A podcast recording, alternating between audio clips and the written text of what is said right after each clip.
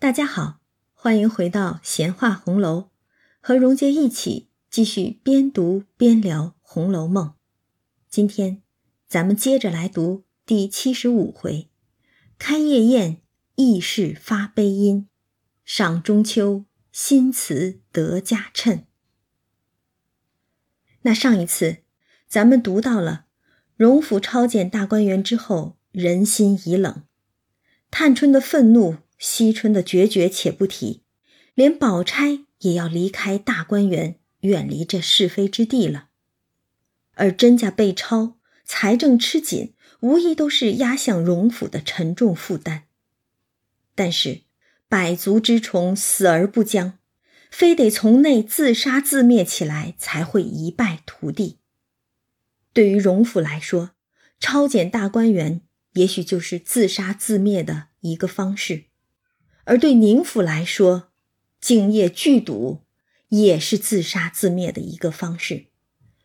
尤氏刚从荣府那边陪着老太太吃过饭回来，刚到门口就见到石狮子下放着四五辆大车，想来都是前来聚赌之人的车了。尤氏对贾珍聚赌一事，心中肯定是不满不屑的，但是。也无可奈何，这日正巧赶上，于是竟带着一众丫鬟婆子前去偷窥。而这聚赌之人，自然就都是贾珍、贾蓉父子的一干狐朋狗友、游荡纨绔子弟了。那邢夫人的胞弟邢德全也酷好如此，故也在其中。又有薛蟠。头一个惯喜送钱与人的，见此有赌，岂不快来？那邢德全虽系邢夫人之胞弟，却居心行事大不相同。他只知吃酒赌钱、棉花素柳为乐，手中烂漫使钱，待人无二心。好饮者喜之，不饮者亦不去亲近。无论上下主仆，皆出己意，并无上下之分，因此众人都叫他傻大舅。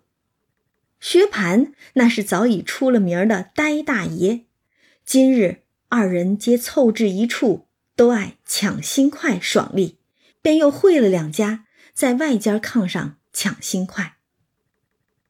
在当地下大桌上，又有别的几家打工番，里间儿。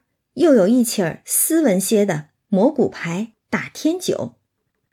要说贾珍他们这赌起来名堂倒还真是不少，而在其中服侍的小厮都是十五岁以下的孩子，若成丁的男人是到不了这里的。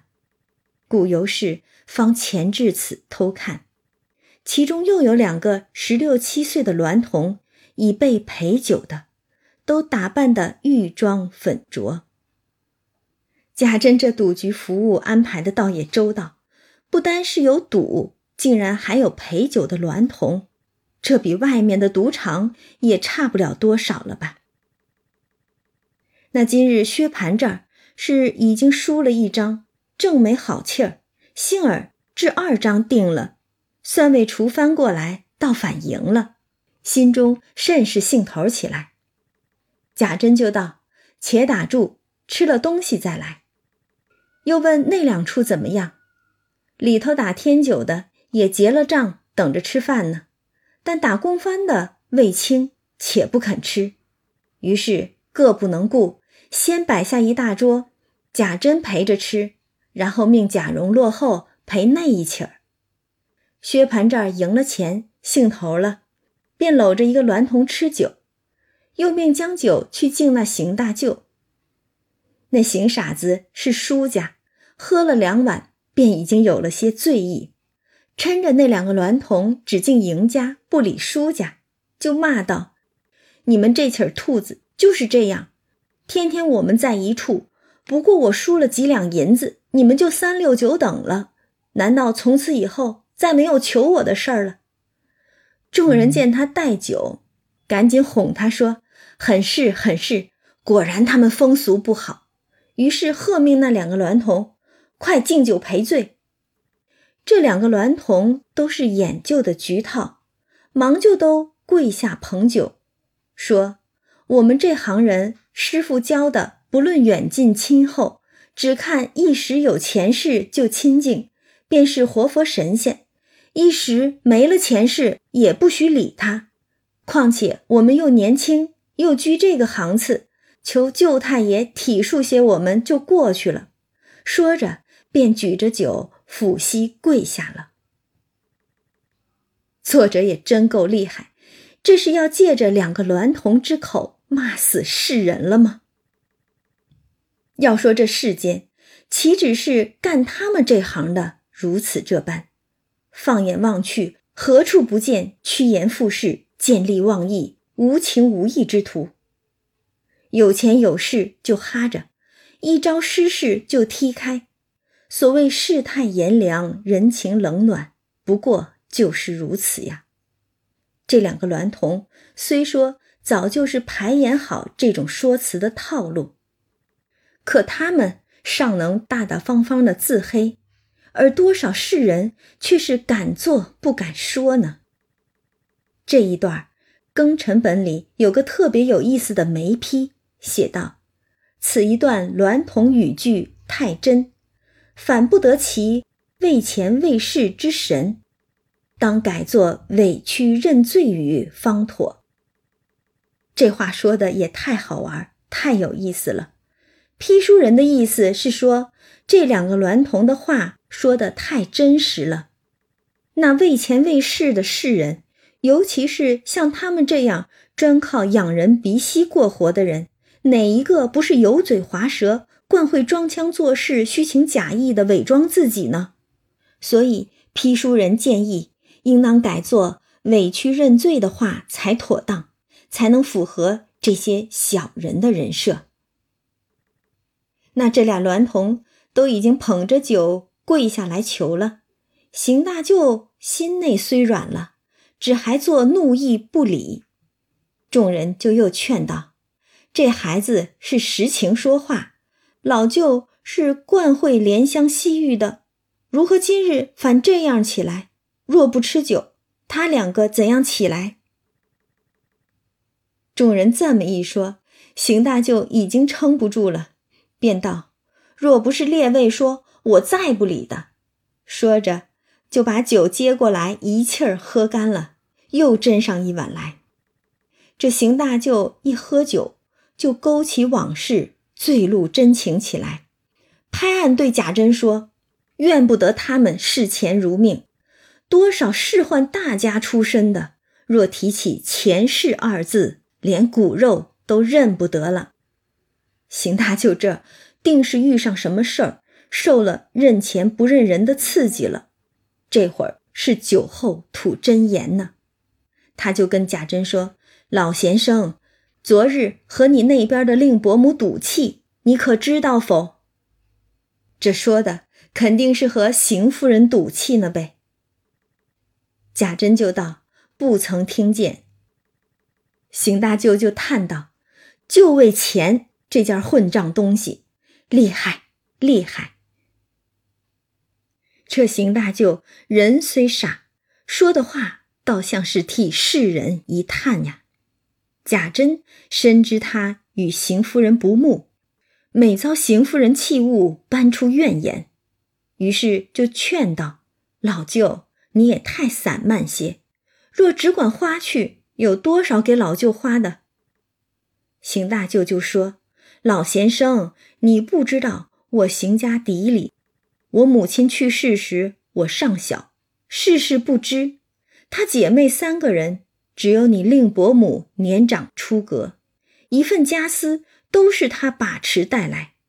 如今二家姐虽已出阁，他家也甚艰窘。三家姐尚在家里，一应用度都是这里陪房王善保家的在掌管。我便来要钱，也非是要你贾府的，我邢家家私也就够我花了。无奈竟不能到手。所以有冤无处诉。这邢大舅真是喝口酒，把自家老底儿都给兜了出来。我们先前还只是知道邢夫人是个贪婪吝啬、愚蠢懦弱却又刚愎自用的人，他一人不靠，一言不听的。如今听邢大舅之言，邢夫人竟是连自己的兄弟姐妹都在算计，已嫁之女却依然把持着娘家的全部财产，致令弟弟妹妹们全都生计窘迫。虽说这傻大舅。也是个酒色之徒，可这酒后真言也不会是空穴来风。庚辰本的双行夹批就说：“众恶之，必察也。今邢夫人一人，贾母先恶之，恐贾母心偏，亦可解之；若贾琏、阿凤之怨，恐儿女之私，亦可解之；若探春之怒，恐女子不识大。”而知小亦可解之，今又忽用乃弟一怨，吾不知将又何如矣。其实，任何一个人，其性格、品质、一言一行，必有成因，必有来处。邢夫人作为一个继室，本身肯定是没什么身家背景的，不然何必给人做田房呢？嫁的又是假设这么个老色鬼。虽然做了长房媳妇，却又不受重视，成了个不上不下的尴尬人，而且还无儿无女，没有一个老来倚靠。这种深刻的不安全感，会让他觉得，也许只有钱财才是最可靠的了吧。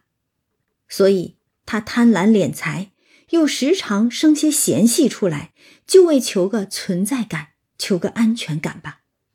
只是。理解不等同于认同，可怜之人必有可恨之处。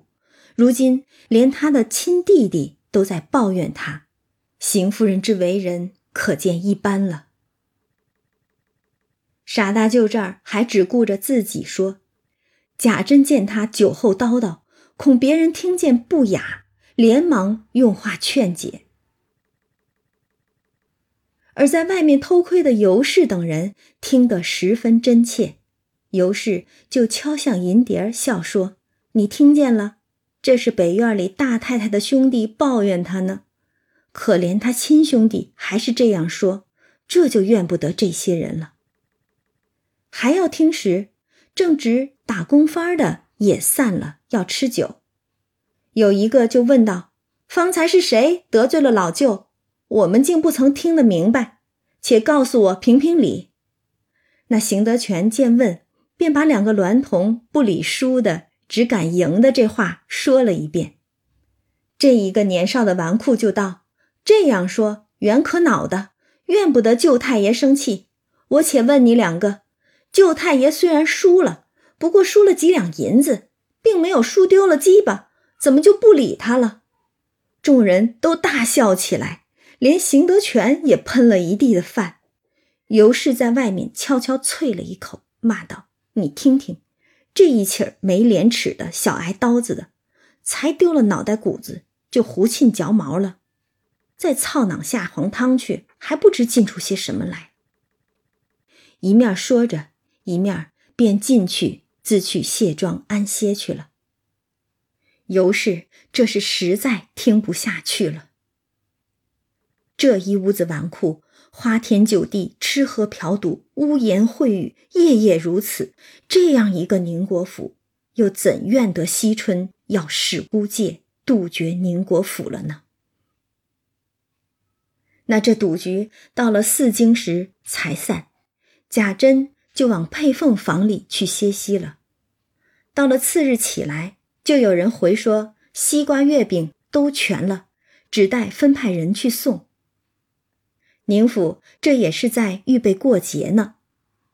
贾珍就吩咐佩凤道：“你请你奶奶看着送吧，我还有别的事儿呢。”佩凤答应着去了，回了尤氏。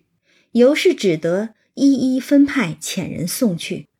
一会儿，佩凤又来说：“爷问奶奶今儿出门不出？说咱们是孝家，明日十五过不得节，今儿晚上倒好。”可以大家应个景，吃些瓜饼酒果。如果没有前面剧赌这一节，差点要把贾珍的话当真了。不过，咱们跟着尤氏一起偷窥了他们头晚上喝酒赌博之后，也只能冷笑一声。你也知道是在笑妻里呢。您都无法无天了，还在乎个笑字吗？尤氏心里其实也不痛快。他被惜春一顿抢白，要撇清关系。他当然明白惜春说的是什么意思，尤氏又如何不知宁府在外的名声有多臭呢？明里暗里有多少不堪入耳的闲话？偏生这些闲话，他还无从反驳，因为他自己都从心底里厌恶、鄙夷贾珍的为人呢。他骂那些。胡说八道的纨绔赌徒是一起儿没廉耻的小挨刀子的，这其中自然是把贾珍一并骂进去了。所以这会儿贾珍要晚上家里人一起过节吃饭，他多少是有些不愿的。可是毕竟夫为妻纲，他又不能直接的拒绝，只能说道：“我倒不愿出门呢。”那边朱大奶奶又病了，凤丫头又睡倒了，我再不过去，越发没个人了。况且他又不闲，应什么景？前边说的是荣府的实情，但最后这一句实际上就是甩话给贾珍呢。是啊，你天天开局夜赌，很忙的，又应什么景？一家子吃什么饭呢？佩凤却说。爷说了，今儿也辞了人，直到十六才来呢。好歹定要请奶奶吃酒的，连晚饭也请奶奶同吃。好歹早些回来，叫我跟了奶奶去呢。这贾珍倒是会哄人，他这是让佩凤转告尤氏，说赌局已经暂停两日了，就是为了跟奶奶吃酒过节的。这么一说。可算是给尤氏面子了。尤氏听了，只得道：“既这样，早饭吃什么？快些吃了，我好过去。”没办法，得了面子，尤氏也只能顺台阶儿下了。佩凤就说：“爷说了，早饭在外头吃，请奶奶自己吃吧。”尤氏又问：“今儿外头有谁？”佩凤道：“听见说。”有南京新来的，倒不知是谁。说话时，贾蓉之妻也梳妆了来见过。少时摆上饭来，尤氏在上，贾蓉之妻在下相陪。婆媳二人吃毕饭，尤氏便换了衣服，仍过荣府来，到晚方回去。回到家，果然贾珍已经煮了一口猪，烧了一腔羊。愚者桌菜及果品之类不可生计，就在汇芳园中从绿堂上，平开孔雀，入舍芙蓉，带领妻子姬妾，先饭后酒，开怀赏月作乐。将近一更时分，真是风清月朗，上下如银。贾珍便要行令，尤氏就叫佩凤等四个都入席。一面一溜坐下，猜眉划拳，饮了一回。贾珍有了几分酒，一发高兴，便命取了一支紫竹箫来，命佩凤吹箫，闻花唱曲，喉清嗓嫩，真令人破醉魂飞。唱毕，复又行令。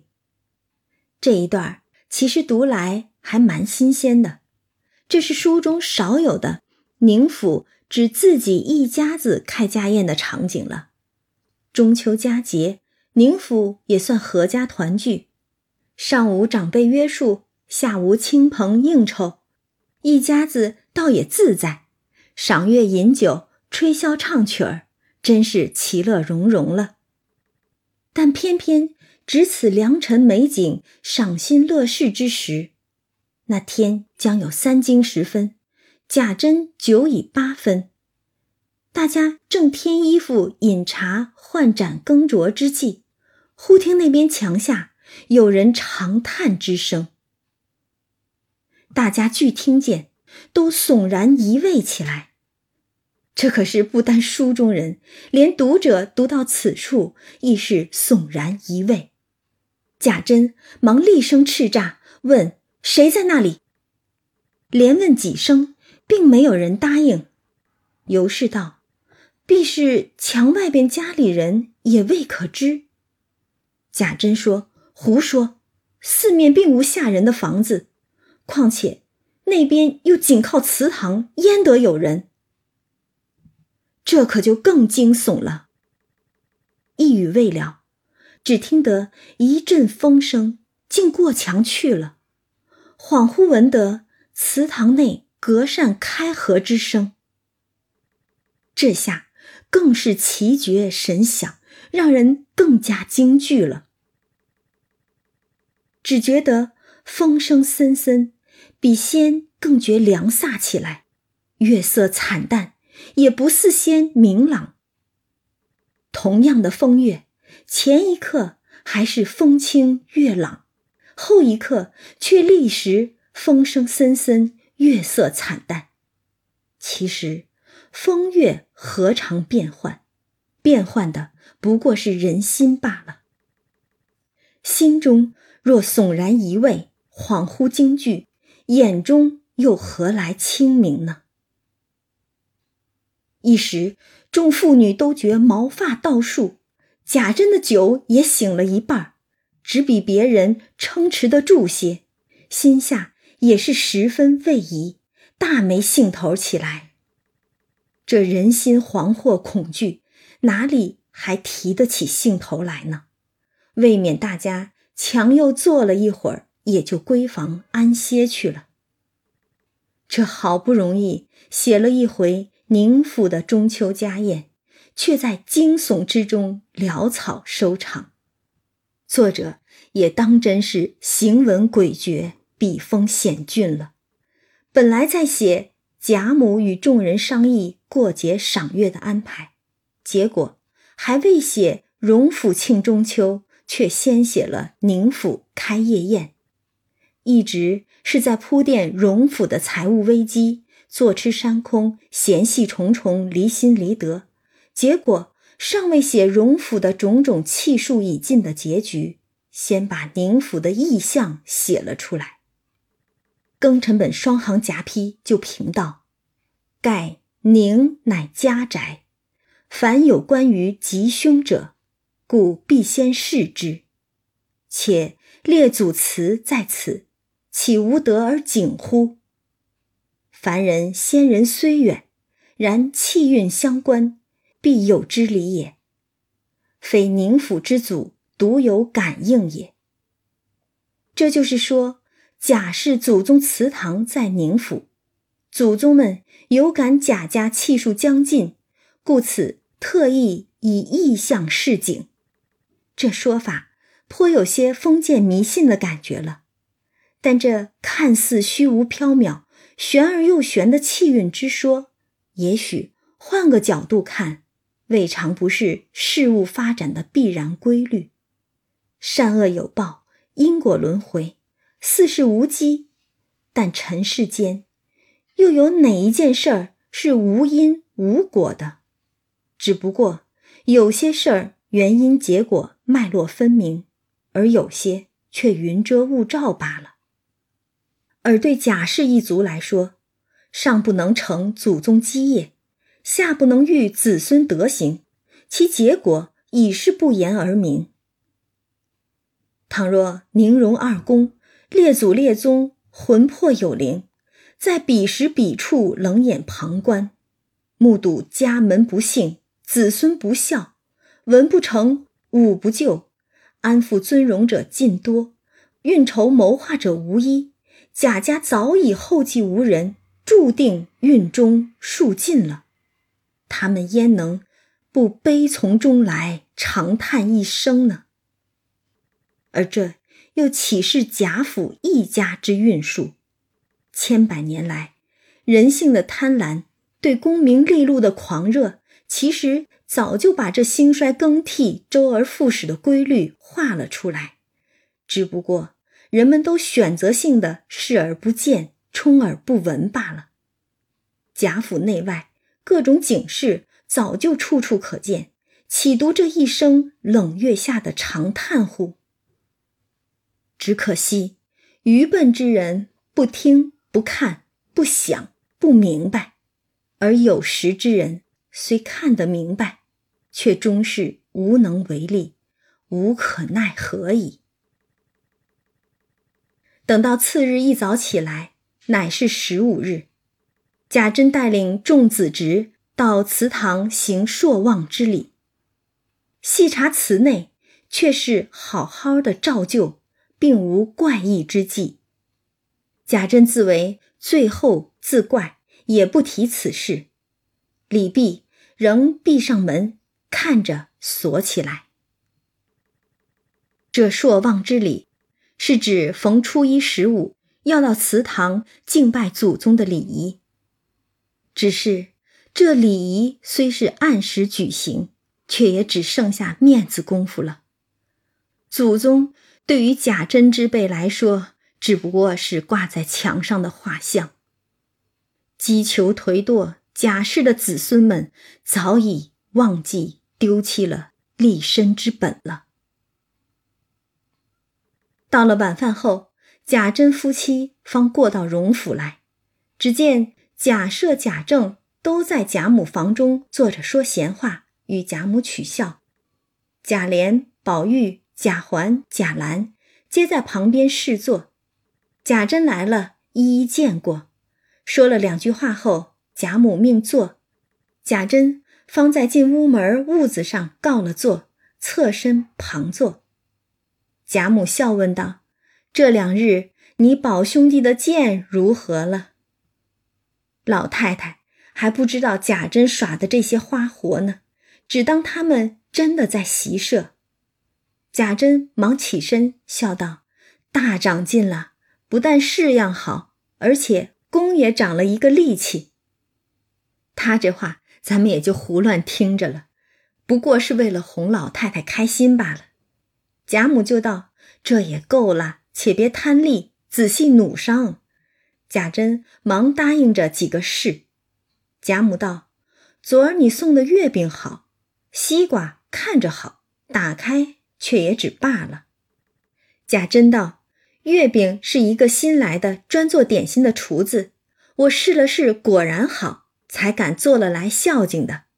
西瓜往年都还可以。”不知今年怎么就不好了？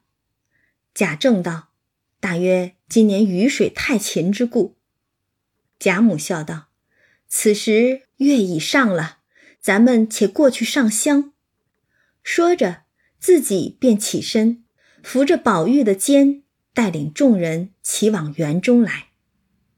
当下园门俱已大开，吊着羊角大灯，嘉荫堂前月台上。焚着豆香，秉着风烛，陈列瓜饼及各色果品。邢夫人等一干女眷皆在里面酒后，真是月光灯彩，人气香烟，惊艳氤氲，不可形状。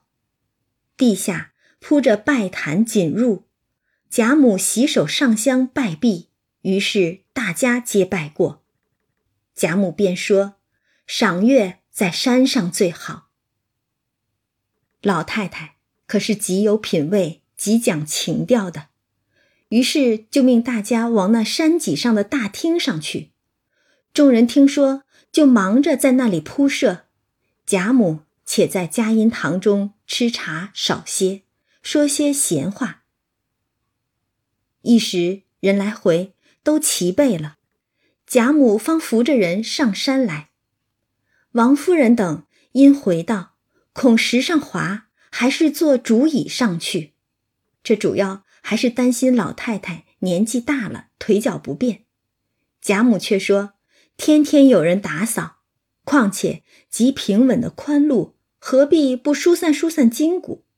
于是贾赦、贾政等在前导引，又有两个老婆子秉着两把羊角手罩，是一种手持的风灯。在前面照着，鸳鸯、琥珀、尤氏等贴身搀扶，邢夫人等在后尾随，从下逶迤曲折而上，不过百余步，到主山之峰脊上，便是这场厅。因在山之高脊，故名曰突壁山庄。在于厅前平台上列下桌椅，又用一架大围屏隔作两间，凡桌之形式皆是圆的，特取团圆之意。这也是求个合家中秋团圆的好意头了。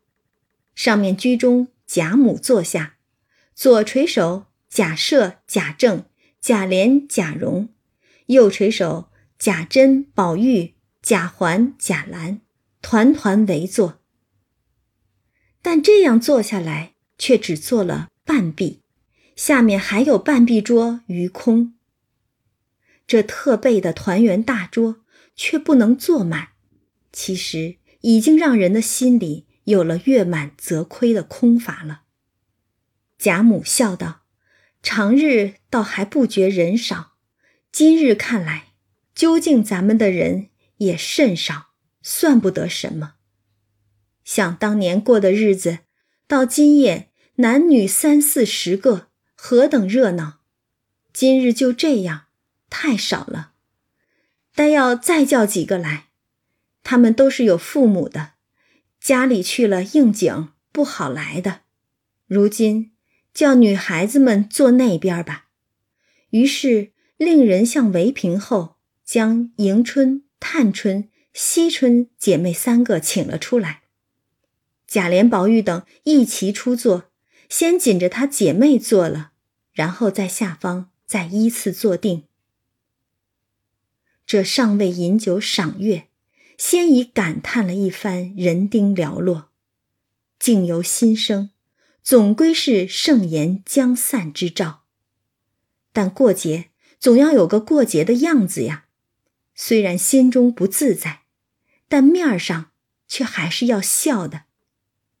于是贾母叫折一支桂花来，命一个媳妇立于屏后击鼓传花。若花在手中，饮酒一杯，罚笑话一个。先从贾母起。赐贾赦，一一传接，恰好转至贾政手中住了，只得饮了酒。众姐妹弟兄皆悄悄的，你拉我一下，我扯你一下，都暗暗的笑道：“要听是何笑话？这可新鲜了。便是你我也想听一听，这端方持重的郑老能讲个什么笑话吧？”贾政见贾母喜欢。只得承欢。他虽然不善此道，但孝字当头嘛，也只得勉为其难了。方欲说时，贾母又笑道：“若说的不好了，还罚。”老太太倒会凑趣儿，只不过对贾政来说，可就有压力了。贾政也笑道：“却只有一个，若说不好，也只好怨罚了。”于是就说：“一家子一个人。”最怕老婆，只说了这一句，众人都笑了，大家还真是捧场，皆因从不曾见贾政说过这样话，所以才笑。显然，让贾政说笑话这事儿，比笑话本身还可笑。贾母笑道：“这必是好的。”贾政笑道：“若好，老太太吃一杯。”贾母也笑，自然。贾政便道：“这个怕老婆的人，从不敢多走一步。偏是那日是八月十五，到街上买东西，便遇见了朋友，死拉活扯的到家里去吃酒，不想醉了，在朋友家睡着了。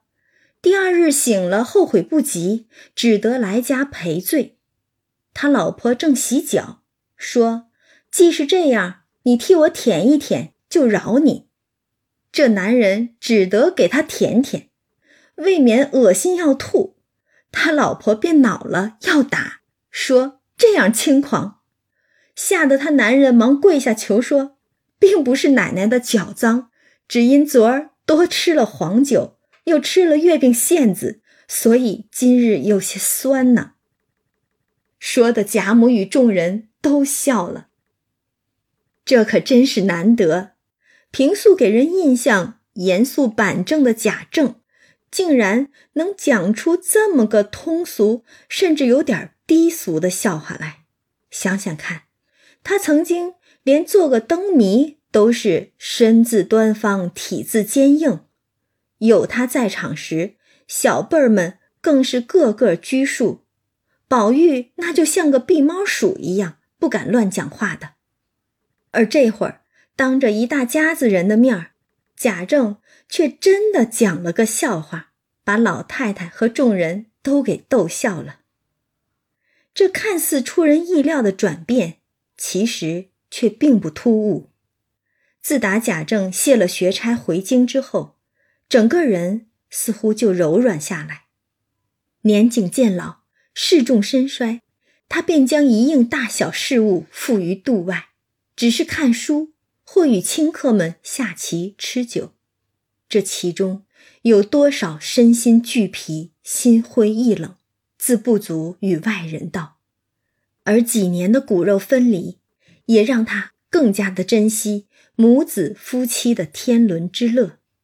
如今恰逢中秋团圆之日，老太太。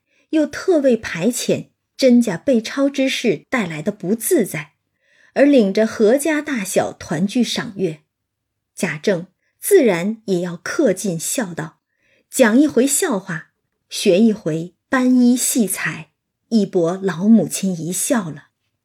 而这笑话虽俗，讲了一个怕老婆的男人给老婆赔罪舔脚，想吐不敢吐的丑态。但贾政一个大男人讲来，倒是颇有些自嘲自黑的感觉，拿包括自己在内的男人们找乐儿，让老太太开心。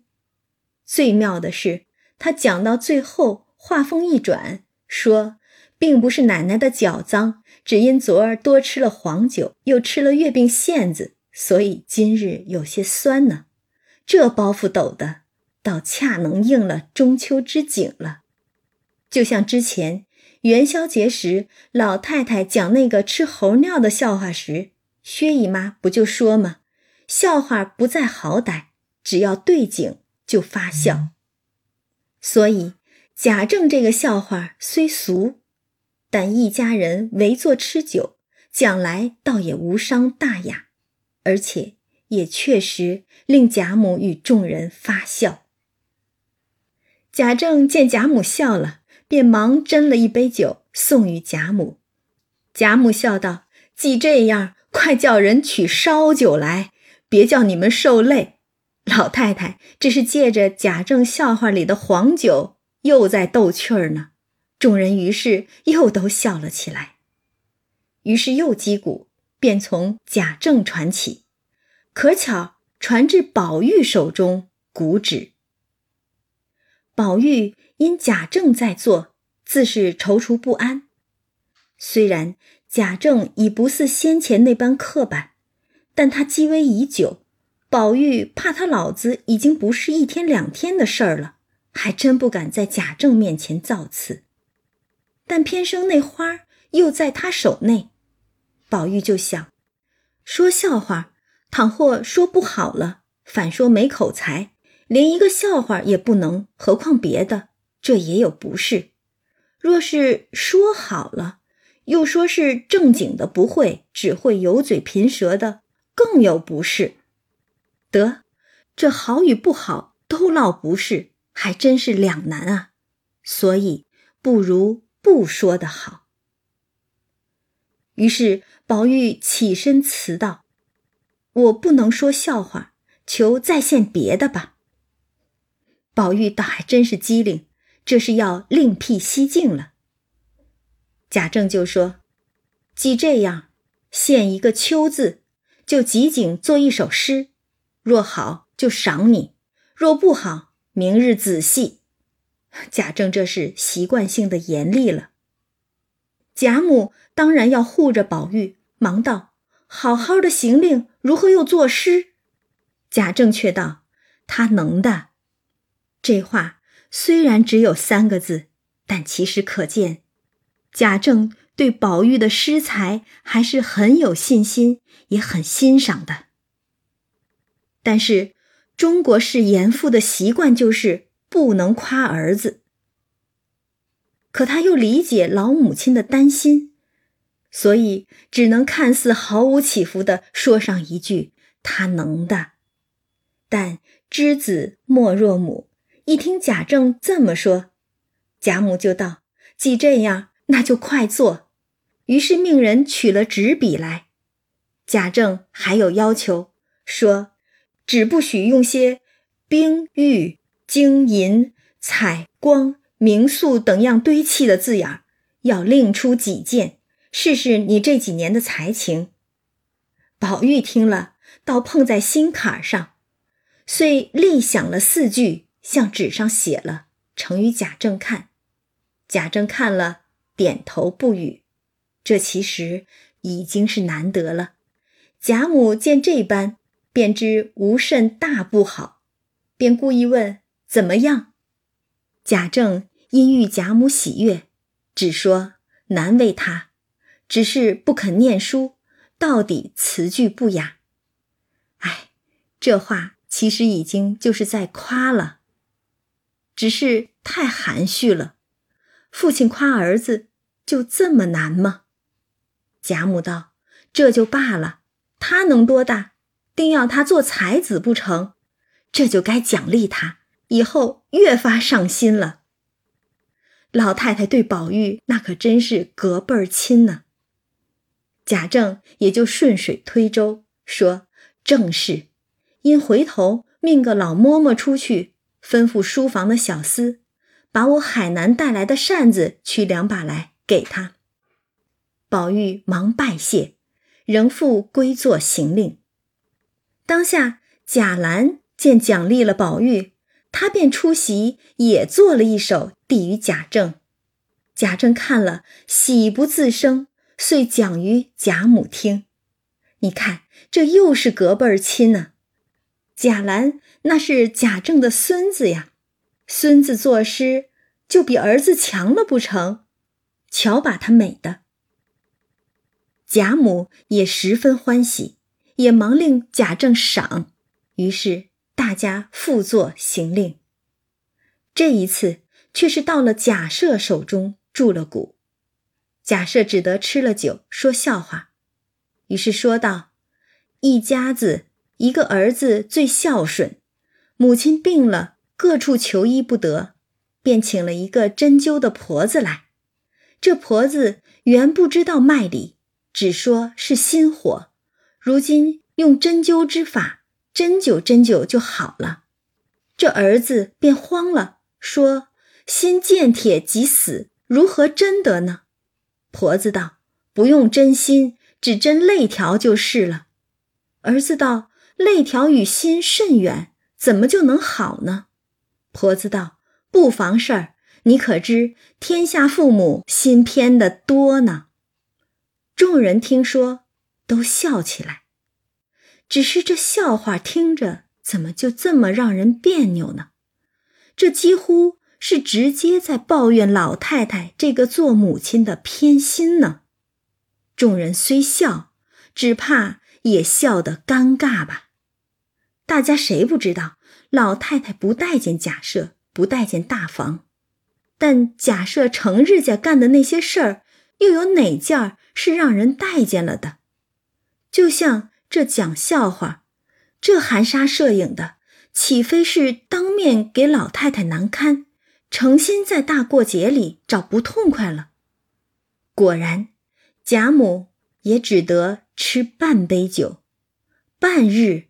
方笑道：“我也得这婆子斟一斟就好了。”老太太这一笑，真是无奈自嘲，又灰心又伤感了吧？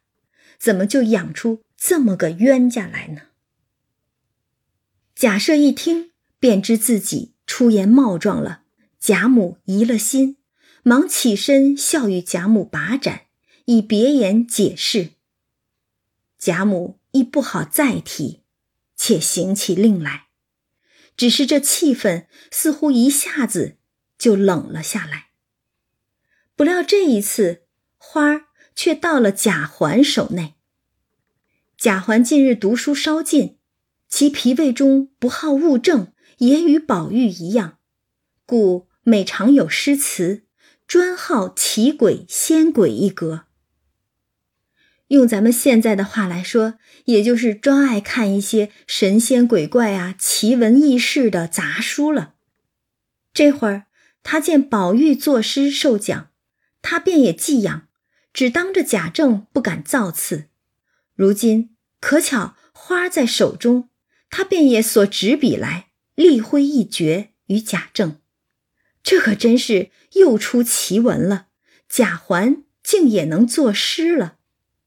贾政看了一觉罕意，只是看那词中终带着不乐读书之意，遂不悦道：“可见是弟兄了，发言吐气总属邪派，将来都是不由规矩准绳一起的下流货。妙在古人中有二难，你两个亦可以称二难了，只是你两个难字却是做难以教训的难字讲才好。”哥哥是公然温飞卿自居，如今兄弟又自为曹堂在世了，说的贾赦等都笑了。贾政此番教训贾环，虽是不悦，还把宝玉也捎带上了，但是言语之间倒是颇多戏谑。先是说宝玉与贾环兄弟两个是二男，这二男。应是出自王勃的《滕王阁序》中的一句，那一句是赞叹宴会的盛况，说“四美具，二难并”。四美指的是音乐、酒馔、文章、言语四样美好的事物，而二难有人解作良辰美景与赏心乐事两个难得的条件，也有人解作。贤主嘉宾难得，不管怎么解，这里的“难”是难得之意。偏贾政在此故意用二难讽刺宝玉、贾环两兄弟是难以教训的难。随后又将二人分别比作温飞卿和曹唐。温飞卿就是唐初的诗人温庭筠，他诗风精致华丽。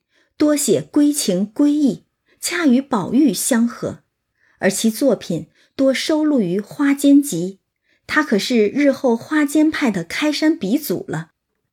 而曹唐也是唐时的诗人，他曾写过小游仙诗九十八首，大多取材于神话传说、志怪小说等，这可又与贾环专好奇鬼仙鬼暗合了。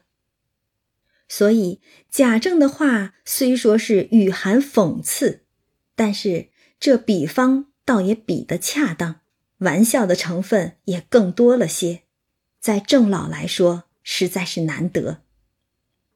贾赦也把贾环的诗要了来瞧了一遍，竟连声赞好，道：“这诗据我看甚有骨气，想来咱这样人家。”远比不得那起儿寒酸，定要雪窗萤火，一日蟾宫折桂，方得扬眉吐气。